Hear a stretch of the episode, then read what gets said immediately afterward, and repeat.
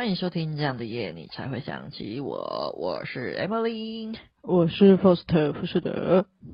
OK，这一集是特别短的短片集，因为我上一集也在聊巨蟹座的时候，忘记跟听众们分享一下，我我想要跟听众们分享一下今年的运势的一些小小的重点而已。对，所以本次特别来录一集短片集来跟听众们讲一下，因为我个人是蛮有感觉的啦，所以就是做了一集小短片，对。想要跟大家讲，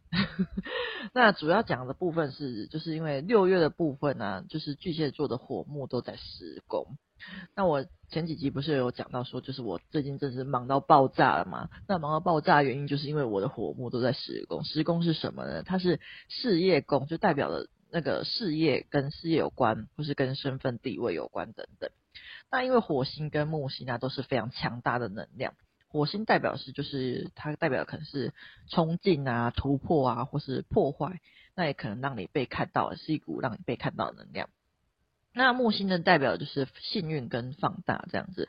所以因为时宫现在就是火木都在里面，那就可能会反映到像是在你。巨蟹座的事业上面可能就会变得非常的忙碌，就像我一样，就是我完完全全深刻的体会到，真的是他真的是一进来我就直接爆炸，就是不只是家里的工作就是爆炸，就是家里爆炸，然后我工作上面公司上面的那个也直接爆炸，真是超级无敌可怕的。但是我觉得就是幸还好，就是有木星也在里面，所以就是多少还有一些小幸运的事情发生，就像是呃五月底那时候，就是火木刚进那段时间，就是我们的我的工作就是也包含着我的 park 我们的 podcast 嘛，那我们 podcast 那段时间就是收听数就变得非常的多，那段时间还蛮开心的，对，这真的是非常开心。然后除了那个之外，就是其实虽然说很多人都确诊了，可是就是呃。就是我身边都是刚好都有人可以帮助我，就是照顾那些确诊的大家，然后工作上面就是至少还要留留住一个非常可靠的同事，跟我一样没有确诊，一起让我们一起撑下去这样子。所以我觉得木星真的是还蛮不错的，但是火能量真的是非常非常的强。对，所以呃，在七月五号前啊，就是跟十宫有关的意涵，可能都是会让巨蟹座特别的有感。那七月五号后。七月五号后啊，火星会先进入十一宫，对，那十一宫就是代表说呃人际关系，所以那时候巨蟹宝宝的人际关系可能会开始风风火火起来，所以这点也可以特别注意一下。然后接着是八月十二号，就是火星会进入了十二宫，然后这边是我特别想要讲，就是啊、因为我在年初的时候，就是在过年前吧，我就特别安排了，大概在八九月的时候要去上一些。身心灵的课程，然后这两堂课程是让我觉得说会对我蛮有帮助的。然后就是我在听那个唐老师在讲星座运势的时候，他有特别提到说，呃，因为火，呃，就是下半年就火星会进入到十二宫，巨蟹的十二宫，就是会让我们的那个巨蟹座的精神领域会特别活跃，就直到明年三月前，这都会落在这边。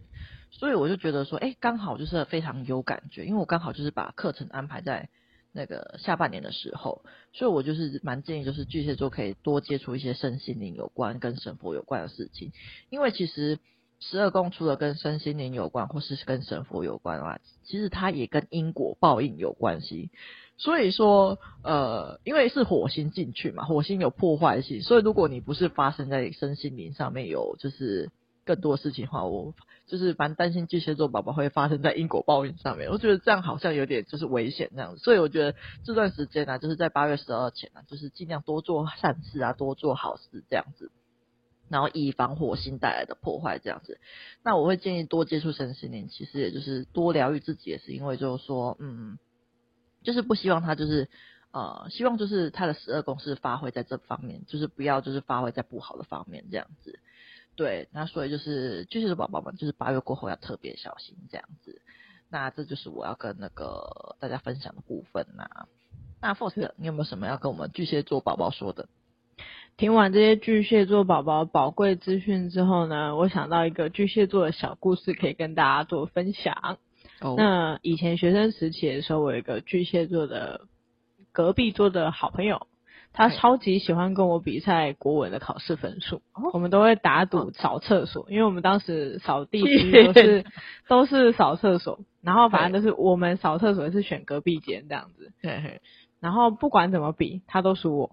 然后后来他就直接生气了。这个故事告诉我们，不要一直赢巨蟹座，适可而止哦。好啦，开玩笑的啦。以上就是我分享给大家的小故事啦。希望就是这则分给巨蟹座的短片运势集，可以带给观众朋友一些帮助哦。OK，好啦，那就祝巨蟹宝宝们生日快乐啦！希望我们巨蟹座每一天都能够开心度过的平安的每一天。Okay. 好的，那谢谢大家收听这样的夜，你才会想起我。我是 Foster 福士德，我是 Emily。记得订阅我们的 Podcast 频道呀，并给五星好评，并且对我们的频道喜欢的话，请到我们的资讯栏，请我们喝咖啡，赞助我们的频道哟。有好的留言或是故事，请分享给我们。下一次的主题一定会是你的留言。好，拜拜啦。